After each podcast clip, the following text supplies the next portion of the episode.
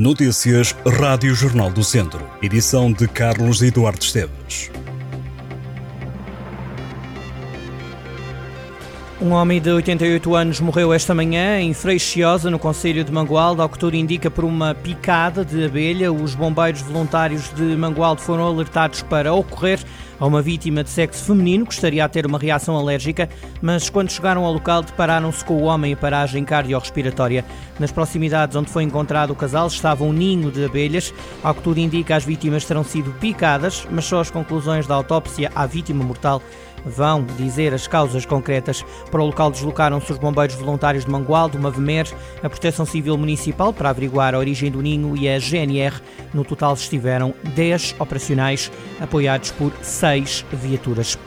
A Direção-Geral de Saúde recomenda a adoção de medidas de proteção adicionais, como a ingestão de água face ao aumento da temperatura prevista para os próximos dias, que pode chegar aos 40 graus em algumas localidades. As autoridades de saúde pedem à população que reforce o consumo de água ou de sumos de fruta natural sem açúcar e que evite o consumo de bebidas alcoólicas. A Direção-Geral de Saúde aconselha ainda a dar atenção especial aos grupos mais vulneráveis ao calor, como crianças, idosos, doentes crónicos, grávidas, pessoas com mobilidade reduzida, trabalhadores com atividade no exterior, praticantes de atividade física e pessoas isoladas. Nos dias de maior calor é aconselhado procurar ambientes frescos e arejados ou climatizados e evitar a exposição direta ao sol, principalmente entre as 11 da manhã e as 5 da tarde. A Autoridade de Saúde recomenda também a utilização de roupa solta, opaca e que cubra a maior parte do corpo. O Instituto Português do Mar e da Atmosfera prevê um aumento da temperatura nos próximos dias, alertando que as temperaturas máximas podem atingir valores próximos dos 40 graus. Viseu não foge à regra, um cenário que vai intensificar-se amanhã, terça-feira. O distrito passará a estar sob aviso laranja. As temperaturas vão ultrapassar em toda a região os 40 graus. As previsões só apontam para uma descida de temperatura a partir de sexta-feira. A adesão à greve dos trabalhadores do Serviço de Utilização Comum dos Hospitais, os SUS, ronda os 85% no Centro Hospitalar Tondela Viseu, anunciou o Sindicato dos Trabalhadores da Indústria de Hotelaria, Turismo, Restaurantes e similares. O sindicalista Afonso Figueiredo diz que estão a ser assegurados serviços mínimos, mas apenas um dos três bares está a funcionar e a alimentação aos doentes está a ser servida com recurso a talheres e pratos descartáveis. Em causa está a indignação dos trabalhadores pela falta de diálogo e desrespeito pelos direitos.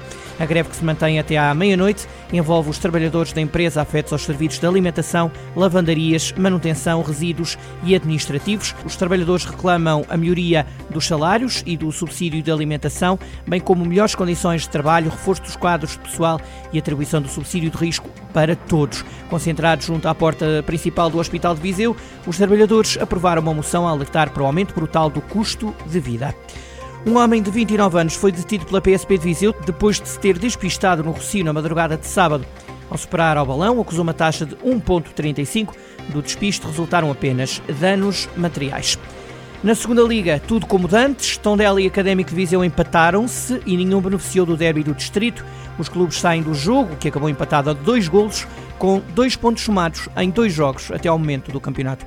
O Académico marcou primeiro por Fama na Quisera, mas o Tondela viria a dar a cambalhota no marcador ainda antes do intervalo. O gol do empate apontado por Costinha é um dos melhores da jornada. Daniel dos Anjos de penalti deu pela primeira vez vantagem ao Tondela neste encontro. Tondela que consentiria um empate já perto do final do jogo com o autogol de Abdullahi. Luizinho, que deixou Viseu e rumou ao Tondela, entrou aos 83 minutos. Igualdade a dois golos, que deixou os clubes do distrito com dois pontos somados e quatro perdidos nos primeiros dois jogos da segunda Liga. Na próxima jornada, o Académico Viseu recebe o Feirense no Fontelo, no sábado às 11 da manhã. Já o Tondela desloca-se a Passos de Ferreira com o jogo a começar às 2 da tarde, também no sábado. Mortágua e Lamelas estrearam-se sem vitórias na primeira jornada do Campeonato de Portugal. O Mortágua empatou em casa diante do Vitória Sernacha uma bola. Já o Lamelas foi derrotado em casa pelo Gondomar por 2-0. A equipa do Conselho de Castro Daire sofreu o primeiro golo aos 22 minutos e o segundo golo no início da segunda parte. 2-0 derrota do Lamelas na Série B do Campeonato de Portugal. Já o Mortágua na Série C somou um ponto. A equipa mortaguense empatou um golo contra o Vitória de Sernache, que até marcou primeiro. O Mortágua só empatou mesmo no final do jogo com golo de João Ferrão. Mortágua que vai a Gouveia para a segunda jornada da Série C do Campeonato de Portugal. Já o Lamelas desloca-se ao terreno do Florgrade, a Cortegaça, no segundo jogo da Série B da prova. A TAFER fez uma volta incrível. A frase é do diretor desportivo da equipa de ciclismo de Mortágua no dia a seguir ao final da prova Rainha do Ciclismo Nacional. Gustavo Veloso não tem dúvidas de que o balanço da participação da TAFER Ovos Matinados Mortágua na volta a Portugal em bicicleta é muito positivo. Veloso lembrou as três vitórias consecutivas em etapas e o terceiro lugar noutra e os dois dias em que ciclistas da TAFER vestiram a camisola amarela. O antigo ciclista e vencedor da Volta a Portugal em bicicleta em 2014 e 2015 diz que nesta edição a TAFER chegou a colocar o foco na classificação por pontos, a camisola laranja. Lianga Linares da TAFER ficou em segundo lugar com 98 pontos, a 7 do vencedor Daniel Babor. Na geral, o melhor ciclista da equipa de Mortágua foi Bruno Silva, ficou em 22º lugar a 23 minutos e 46 segundos do vencedor da volta, o suíço Colin Stussy. Estas e outras notícias em jornaldocentro.pt.